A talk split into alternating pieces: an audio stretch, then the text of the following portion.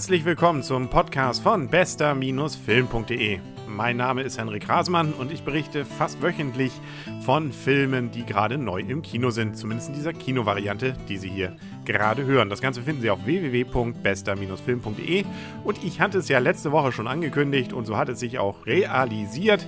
Wir haben wieder einen richtig guten Film heute am Wickel. Nachdem es ja in letzter Zeit so ein bisschen mau war mit dem, was man so an Blockbustern im Kino hatte, viel erhofft und dann war es doch immer nur so die halbe Miete, hat dieser Film jetzt wirklich das gehalten, was er auch verspricht und dürfte so ziemlich bisher der beste, wie soll man sagen, Popcorn-Kinofilm des Jahres sein.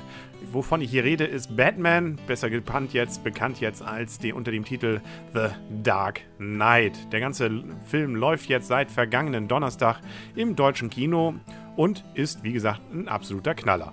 Hierfür gibt es natürlich auch Gründe und das sogar eine ganze Reihe. Das fängt schon bei dem ziemlich guten Ensemble an. Das sind die gleichen oder größtenteils die gleichen Schauspieler, wie es schon bei Batman Begins dabei waren, mit Christian Bale als Bruce Wayne bzw. Batman, Michael Caine wieder dabei als Alfred und so weiter und so fort. Auch Herr Oldman ist wieder dabei als Polizist und ganz neu und leider auch zum letzten Mal Heather Ledger. Der Herr ist ja leider Anfang des Jahres verstorben. Man kennt ihn ja von Brokeback Mountain zum Beispiel. Ja, und leider hat er ja nicht dann noch erleben dürfen, wie dieser Film ein Erfolg wurde und insbesondere auch nicht, ob er noch einen zweiten Teil gedreht hätte. Er spielt hier den Joker, also das Böse oder den bösen Widersacher von Batman. Und das macht er so gut und insbesondere auch so charismatisch böse, dass äh, es einem schon ziemlich gruselig wird, wenn man ihn zu Gesicht bekommt. Er hat auf jeden Fall nichts damit zu tun, was so Witzfiguren aus den ersten Kinofilmen von Batman so da drin getrieben haben. Ja, unter anderem waren da damals ja auch dabei Jim Carrey als so eine Art Joker-Verschnitt. Also das alles kann man vergessen. Hier ist wirklich ein ziemlich harter Film am Wickel und ein ziemlich düsterer. Also es ist nichts für nur zart beseitete, insbesondere wenn dann im zweiten Drittel oder dritten Drittel ist es nachher des Films Two-Face dazu kommt und seine Animation, ich will auch nicht zu viel verraten, die sieht schon etwas schaurig aus und da muss man schon ein bisschen länger nicht hingucken, vielleicht, wenn man solche Sachen nicht mag. Und es gibt noch so ein paar andere Geschichten, ich sage nur Bleistift und äh, zwei, drei andere Szenen, wo man auch nicht, äh, naja, gut. Also wir kriegen ja schon, glaube ich, wieder eine etwas geschnittenere Version hier in Deutschland zwar zu sehen, aber nichtsdestotrotz ist es schon ein ziemlich düsterer Film. Es gibt natürlich auch hier und da ein paar coole, witzige Sprüche, aber die sind auf jeden Fall nicht aufgesetzt und sind an diesen Stellen nett, aber machen den Film auf keinen Fall kaputt, sondern im Gegenteil, bringen ihnen noch eine gewisse Leichtigkeit dann an diesen Punkten dazu. Eine weitere große Stärke neben den Schauspielern ist insbesondere die Story. Der ganze Film hat Überlänge mit über 50 Minuten, 150 Minuten natürlich, was leider auch bedeutet, dass es in vielen Kinos Pausen in der Mitte gibt.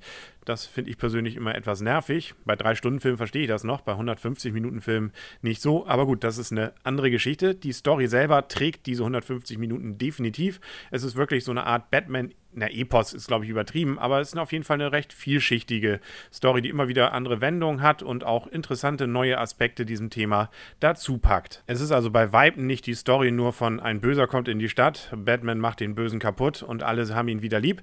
Nein, also das ist es definitiv nicht. Als Datenschützer kräuselt mir natürlich so ein bisschen das Ende dieses Films. Wer es gesehen hat, weiß vielleicht, was ich meine. Aber nun gut, es ist Hollywood und Gotham ist ja Gott sei Dank nicht Deutschland, sondern irgendwie Amerika oder New York, was auch immer. Und es gibt natürlich hier und da ein paar kleinere Schwächen, über die man dann aber gerne auch bei diesem Film hinweg sieht. Insbesondere das Ende hätte vielleicht hier und da ein bisschen weniger Pathos vertragen und äh, es passiert ja auch ein Wandel mit einer Person durch ein besonderes Ereignis. Dieses kommt ein wenig abrupt und ist, naja, so gerade noch bedingt nachvollziehbar. Nichtsdestotrotz ist das Ganze dann wieder ganz gut eingefangen. Das hat man schon lange bestimmte Szenen so nicht mehr gesehen, seit es Gollum mit seinen zwei Gesichtern gab. So hat man das hier auch ganz gut hingekommen und auch dadurch versucht, die Stimmung jeweils ganz gut einzufangen. Auch wenn man da sagen kann, dass das zweite Gesicht von Two-Face ein bisschen übertrieben gruselig gemacht ist. Aber nun gut, man hat ja die Technik zur Verfügung und dann will sie auch genutzt werden. Sie wird auch an vielen Stellen in diesem Film genutzt, auch hier wieder eigentlich nirgendwo, ohne dass es aufgesetzt wirkt. Es sieht einfach toll und bombastisch aus und man guckt den Film von Anfang an bis zum Ende gebannt an. Es dürfte also ziemlich schwierig werden, einen besseren Film dieses Jahr zu finden. Obwohl es kommen ja noch einige, also man sollte nicht den Filmabend vor dem 31. Dezember loben.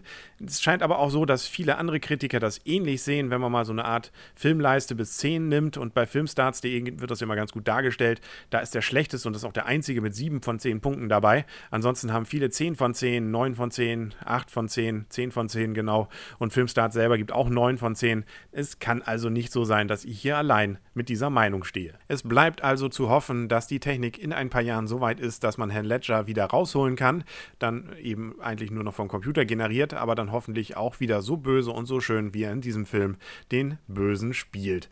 Das war es dann auch schon wieder für heute. Wer den Film noch nicht gesehen hat, sollte reingehen. Es sei denn, er steht nur auf Filme wie Mamma Mia. Dann vielleicht nicht. Aber wer auf gutes Popcorn-Action-Kino mit ein bisschen Grusel draufsteht, einfach reingehen und sich auch nicht dran stören, dass es eine Comic-Vorlage ist. Das vergisst man bei diesem Film definitiv ganz, ganz schnell. Ich hoffe, dass Sie nicht ganz schnell diesen Podcast vergessen. Wenn Sie Glück haben, denken Sie doch einfach nächste Woche wieder dran. Dann gibt es vielleicht ja wieder eine neue Folge davon. Bis dahin alles Gute. Mein Name ist Henrik Rasemann. Auf Wiederhören.